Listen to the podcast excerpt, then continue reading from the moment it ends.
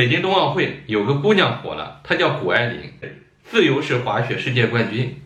她分享自己的成功秘诀呢，说只有干好一件事，那就是睡好觉。她从八岁开始练习自由式滑雪，到十四岁进入专业的水平，包括到现在，最大的秘诀就是睡好觉。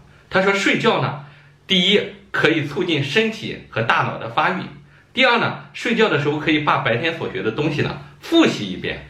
第二天再去练的时候，再去做的时候呢，就变得更加熟练了。看完他的分享，很多人觉得很有意思。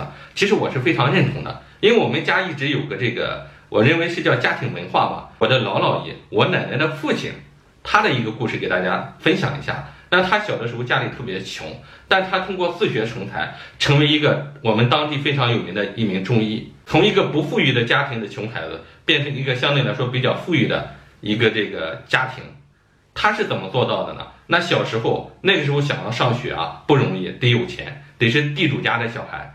那地主家小孩是上私塾的，他上不起学怎么办？他就趴在那个私塾外面，趴在窗户上面去看。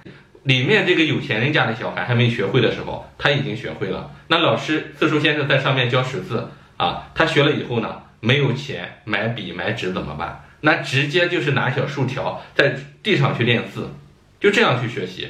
私塾先生看他偷学，拿教杆把他敲下去的时候，回去讲课的时候他又爬到上面去听。他是怎么复习的？其实和谷爱凌的方法有点相似。那晚上睡不着觉怎么办？也没有笔去写字，对吧？不可能再拿到小杆到这个什么地面上去写字，他就肚子上面写字，把白天学的东西在肚子上用手指头这样写写写。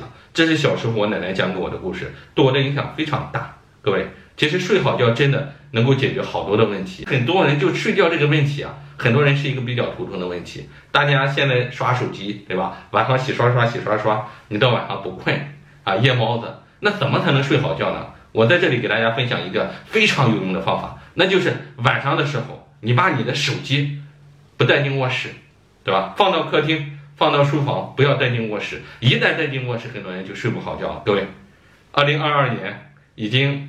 一个多月过去了，定个小目标，把手机扔到卧室以外的地方，睡好觉。